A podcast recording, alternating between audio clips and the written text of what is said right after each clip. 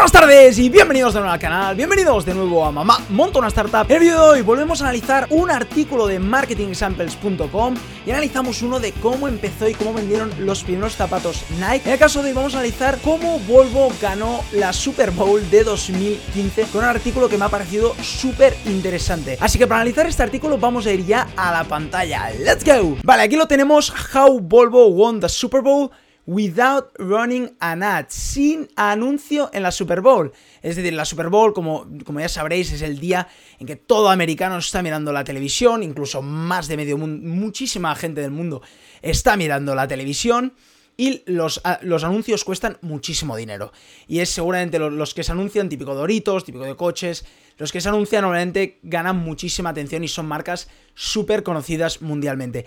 Aquí nos pone cómo Volvo ganó la Super Bowl sin hacer ningún anuncio en 2015, en la Super Bowl de 2015, ¿no?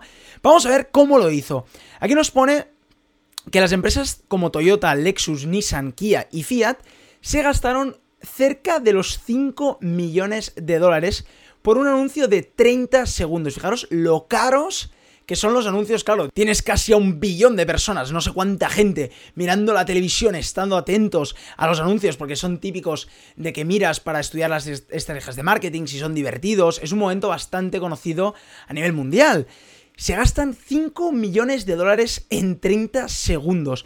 Y en ese año se los gastaron igual. ¿Qué pasa? En el caso de Volvo, no se gastó casi nada. Se gastó, pone aquí, un quinceavo de ese, de ese budget, ¿no? De ese dinero. O sea, se gastó casi nada. ¿Por qué? ¿Qué hizo? Y, sin hacer ningún anuncio en la televisión. ¿Qué hizo en ese caso?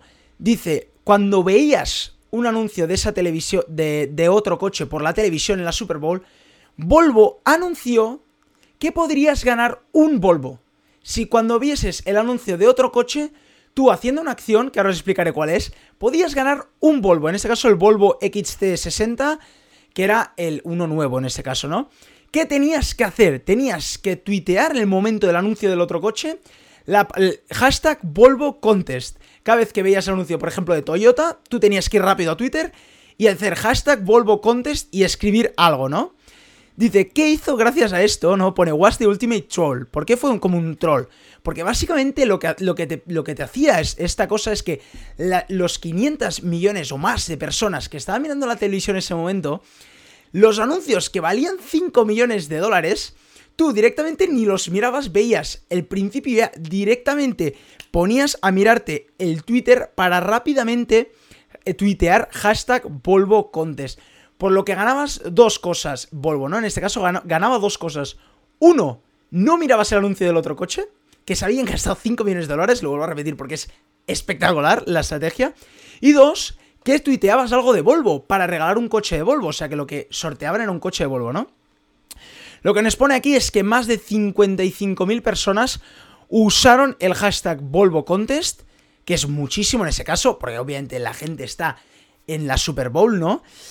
Y era la compañía que fue más trending en ese momento. En el momento de la Super Bowl fue la compañía de coches que más fue tendencia y no pagó ni un dólar de anuncio en la televisión, ¿no? Y de más de, de 100 diferentes historias y, obviamente anuncios y, y, fue viral, obviamente, fue una cosa viral, ¿no? No se anunció por la tele, pero en cambio hizo una estrategia brutal, ¿no? Fue bastante viral, ¿no? La incrementación fue del 70% de las ventas del Volvo XC60 el siguiente mes, con una estrategia que no se gastaron casi dinero, fijaros, eh, la viralidad lo que hace y las estrategias en redes sociales y esta mentalidad de growth hacking lo que te permite es poder crecer hasta un 70%, claro, tienes que ser muy inteligente y tienes que ser Volvo, y ahora veréis porque sí que se gastaron dinero, ¿eh?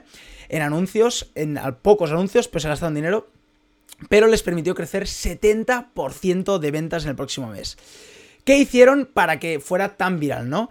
Primero, construyeron awareness, que es obviamente hacer bastante ruido de este concurso, de que van a hacer algo especial en la Super Bowl, van a hacer algo disruptor, no van a hacer anuncios, ¿cómo va? Y entonces, claro, la gente se queda como, ¿y entonces qué va a hacer, no? Por ejemplo, lo que hicieron es decirlo en Jimmy Kimmel. Si no sabéis, es el late night, es la resistencia yo creo que aún más conocido en, América, ¿no? Es, Jimmy Fallon y Jimmy Kimmel, ¿no? Que son los más conocidos.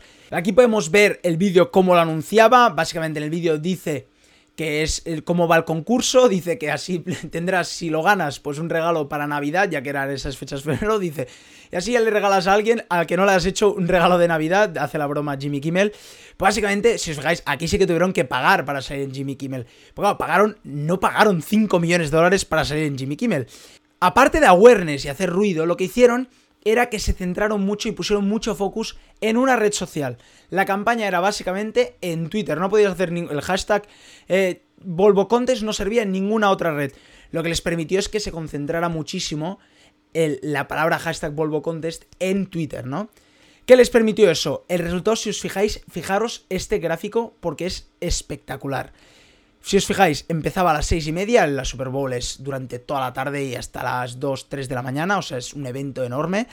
Fijaros, ¿eh? estos son los logos, son cuando salía el anuncio del coche, de, de las otras marcas de coches, ¿no? Si os fijáis, a las 6 y media salía la de Mercedes. Fijaros cuántos tweets en un minuto, claro. Solo podías tuitearlo en los 30 segundos del anuncio. Fijaros, ¿eh? Cuando salía Mercedes, casi 2000 cuando salió el de Lexus fue trending topic, cuando salió el de Nissan trending topic, el de Toyota trending topic, o sea, que en esos 30 segundos eran trending topic, claro, con casi dos, más de 2.000 tweets en 30 segundos, o sea, que es un locurón, pues claro, era la estrategia, ¿no?